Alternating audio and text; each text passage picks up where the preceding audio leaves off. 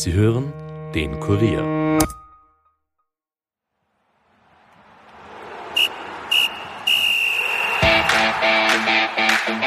Sechs Spiele, davon ein Sieg, ein Unentschieden und vier Niederlagen. Sechs zu zehn Tore. Das Fazit von vier Monaten Ralf Rangnick als ÖFB-Teamchef am Papier könnte besser aussehen. Aber Spieler und Trainer betonen, das Team befinde sich mitten in einer Entwicklung. Steckt also mehr hinter den Ergebnissen aus sechs Nations League-Spielen? Was hat die Elf um Kapitän David Alaba unter dem neuen Coach Ralf Rangnick bereits lernen können? Was macht sie besser als unter Franco Foda? Wer sind die Gewinner und wer die Verlierer unter dem jetzt nicht mehr ganz so neuen Teamchef, dessen erklärtes Ziel die EM-Teilnahme 2024 ist? Die Antworten gibt es bei uns in Folge 103 der Nachspielzeit.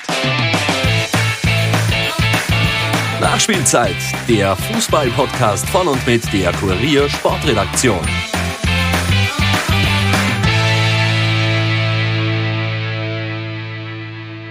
Hallo und herzlich willkommen bei einer neuen Folge vom Kurier Fußball Podcast. Mein Name ist Caroline Krause-Sandner und um die Fragen rund um das Männernationalteam zu klären, ist heute mein Kollege Andreas Heidenreich mit mir im Studio. Hallo Andreas. Hallo Caro. Zuerst einmal zur Stimmung im Nationalteam. Die scheint ja trotz Abstieg in die Liga B in der Nations League ganz okay zu sein, oder? Was ist da dein Eindruck? Ich denke, dass sie zumindest neutral ist, aber auch eher positiv. Ähm, liegt vermutlich an der Erwartungshaltung. Also in einer Gruppe mit Frankreich, Weltmeister, Kroatien Vize-Weltmeister und EM-Halbfinalist Dänemark konnte man nicht unbedingt erwarten, dass man den Klassenerhalt schafft. Ähm, es wäre sicher eine Sensation gewesen. Okay, die ist ausgeblieben. Aber die Leistungen waren über einige Strecken okay, in Ordnung und man hat eine klare Handschrift auch schon gesehen des Teamchefs, meine ich. Aber darüber sprechen wir dann eh noch. Genau, vielleicht noch kurz zu den Nachteilen von diesem Abstieg. Da haben ja die Spieler schon gesagt, dass es vielleicht ein bisschen schade ist, wenn man nicht mehr gegen so attraktive Gegner bei den Nations League Spielen äh, spielt. Und dass Österreich eben jetzt in diesen Top 2 statt Top 1 bei der Europameisterschaftsquali gerutscht ist. Aber was ist denn tatsächlich die Bedeutung von diesem Abstieg für Team und Teamchef? Ich bin mir gar nicht sicher, ob das so negativ ist oder ob es dadurch vielleicht äh, noch einen, ein positives Hintertürchen geben könnte. Wir erinnern uns, Österreich hat ja bei der letzten Nations League die Gruppe in der Liga B gewonnen und durch diesen Gruppensieg hat man dann nach der verpatzten WM-Qualifikation noch eine Hintertüre in dieses WM-Playoff äh, bekommen, das man dann ja auch leider verloren hat in Wales.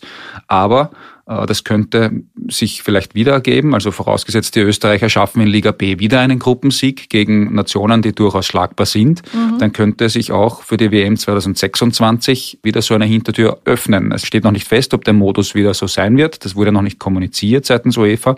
Aber die Möglichkeit besteht. Okay, also es könnte sein, dass das sogar einen Vorteil hat, dieser Abstieg. Wir sind zu Beginn der Amtszeit von Ralf Rangnick auch hier gesessen im Studio und haben darüber geredet, wie schnell man Rangnicks Handschrift sehen wird im ÖFB-Nationalteam. Bisschen was hat man ja schon erkennen können, oder? Ja, durchaus. Schon im ersten Spiel ähm, im Juni gegen Kroatien auswärts war das zu sehen, dass ähm, was, was Ralf Rangnick spielen will, war auch nicht überraschend. Man kennt ja die Thematik in Österreich, dass Ralf Rangnick sehr viele Spieler hier hat, die seinen Stil beherrschen. Das ist ja auch einer der Hauptgründe, warum er nach Österreich gekommen ist als Teamchef. Und man hat gesehen, dass die das relativ schnell umsetzen können. Also da liegt der Fokus ganz klar auf das Spiel gegen den Ball, das Pressing. Äh, man hat dann auch gesehen, dass äh, Ralf Rangnick am liebsten in einer 4-2-2-2-Formation spielen lässt. Warum? Weil es da eine gehörige Staffelung gibt im Mittelfeld ähm, und mehrere Linien die der Gegner überspielen muss. Und das ist gerade im Gegenpressing sehr wichtig. Also nach Ballverlusten kann man so wieder sehr schnell Zugriff erlangen und die Bälle wieder zurückerobern. Mhm. Wie hat dir jetzt konkret dieses Spiel gegen den Ball gefallen? Warst du dazu zufrieden damit? Ja, ja und nein. Also das war phasenweise sehr gut und in anderen Phasen überhaupt nicht gut. Wir erinnern uns an das Spiel in Dänemark, das sicher das schlechteste unter den sechs Spielen war. Äh, wo die Österreicher nicht in dieses Pressing hineingekommen sind, weil die Dänen das sehr gut gemacht haben mit einer Fünferabwehrkette. Äh, da haben es die österreichischen Außenverteidiger nicht geschafft, dass sie äh, auf die Außenflügel der Dänen rechtzeitig hinpressen. Und ähnlich war es jetzt auch in Frankreich. Die Franzosen haben sich da auch interessanterweise auf uns eingestellt, das gibt's auch nicht oft, haben ähm, auch mit einer Fünferkette agiert und den Österreichern es damit ebenso schwer gemacht, ins Pressing zu kommen. Aber das ist ja auch schon mal was Positives, wenn solche Länder sich auf Österreich einstellen. Mhm. Vielleicht zur Erinnerung für die Zuhörer, die das jetzt nicht parat haben, beide Spiele wurden 0 zu 2 verloren von Österreich. Ähm, Du hast schon darüber gesprochen, dass es einige Spieler gibt, die diesen Stil äh, ein bisschen mehr äh, in, in, in der DNA haben oder und manche, die das vielleicht nicht so sehr haben. Wer sind denn jetzt konkret die Gewinner und Verlierer unter diesem neuen Teamchef? Naja, fangen wir vielleicht mit den Verlierern an. Ähm, der größte Verlierer ist sicher nach wie vor Alex Dragovic, der unter Franco Foda noch sein hundertstes Länderspiel absolviert hat im März und ähm, jetzt gar nicht mehr dabei ist, also zum zweiten Mal nur auf Abruf war. Ähm, mich würde wundern, wenn der noch einmal zurückkommt ins Nationalteam, obwohl es ihm natürlich zu wünschen wäre. Ein anderer Verlierer ist äh, sicher Dormann Daniel Bachmann, der vor einem Jahr noch bei der Europameisterschaft äh, im Tor gestanden ist. Und dann gibt es natürlich auch Spieler, die unter Franco Foda immer dabei waren und jetzt gar nicht mehr dabei sind, wie zum Beispiel Louis Schaub, der sicher tolle fußballerische Qualitäten hat, aber eben nicht solche Qualitäten im Spiel gegen den Ball im Pressing. Und auch Alessandro Schöpf ist nicht mehr dabei. Ja, und die Gewinner sind sicher allen voran Torhüter Penz, ähm, der sich wirklich beweisen hat können. Ähm, dann Max Wöber von, von Salzburg, der unter Franco Foda eigentlich überhaupt keine Rolle gespielt hat und jetzt auch als linker Verteidiger ausprobiert wird.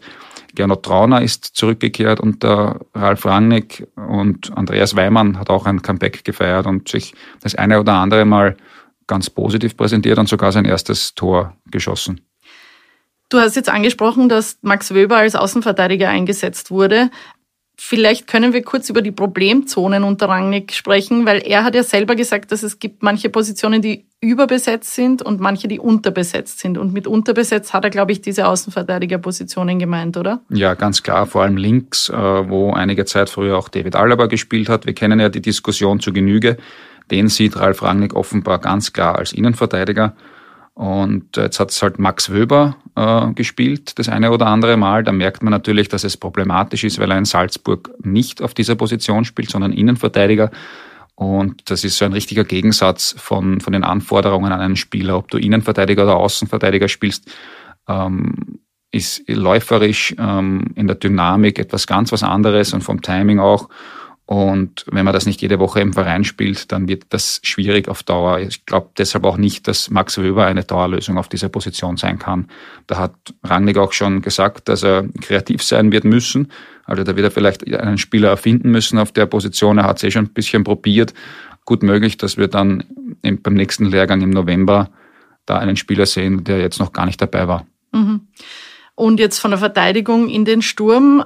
Sowohl Kapitän David Alaba als auch Teamchef äh, Ralf Rangnick haben nach dem Kroatien-Spiel gesagt, dass eine gewisse Kaltschnäuzigkeit vor dem Tor fehlt. Warum klappt das nicht so recht?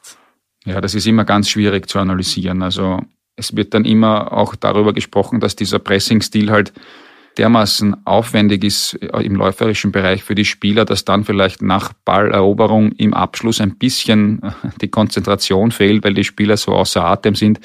Da ist sicherlich ein bisschen was dran, aber man darf es jetzt auch nicht als Ausrede heranziehen. Man wird sehen, wie sich das entwickelt.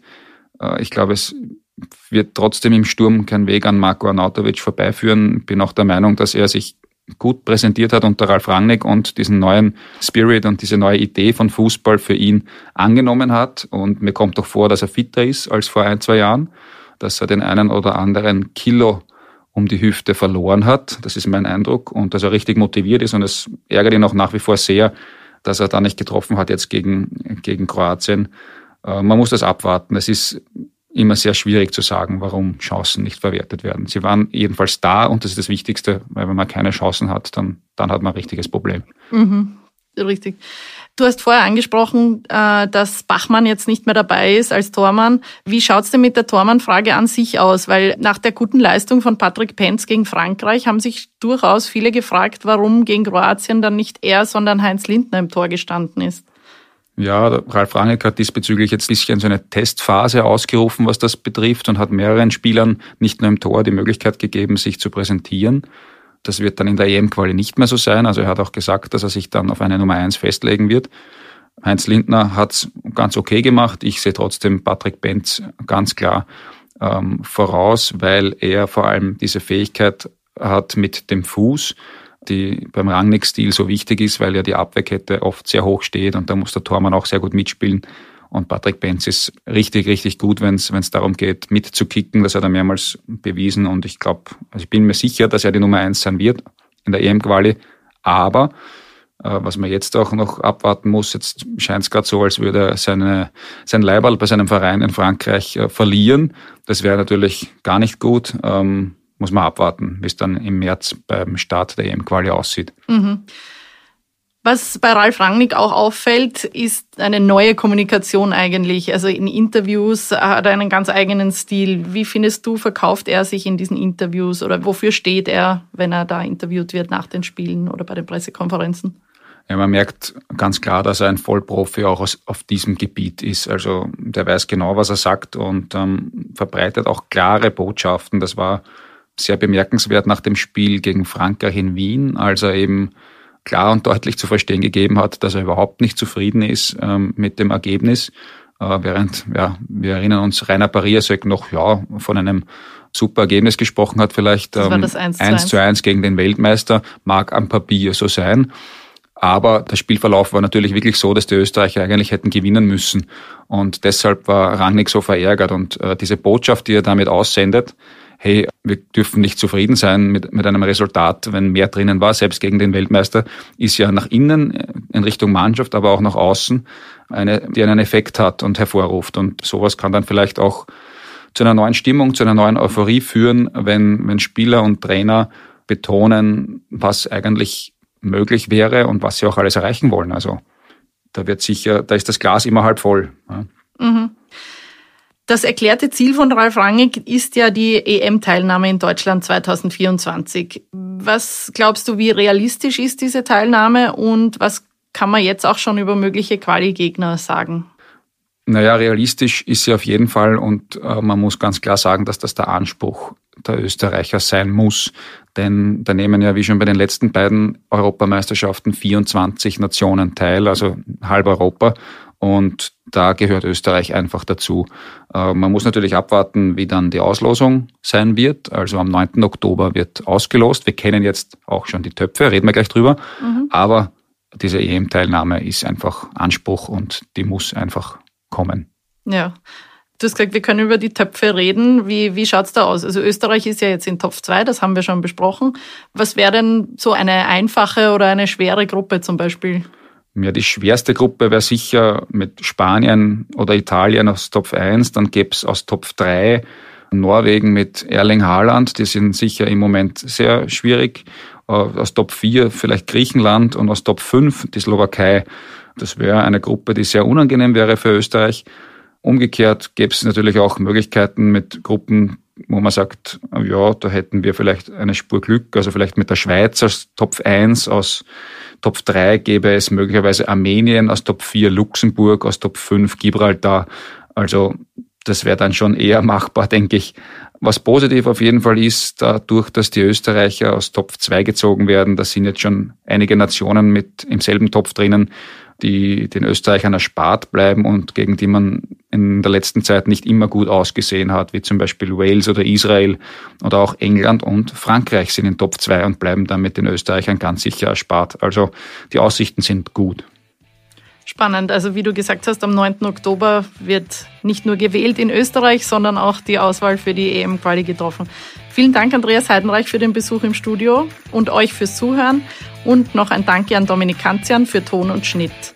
Caroline Krause-Sandner wünscht euch eine gute Woche. Baba.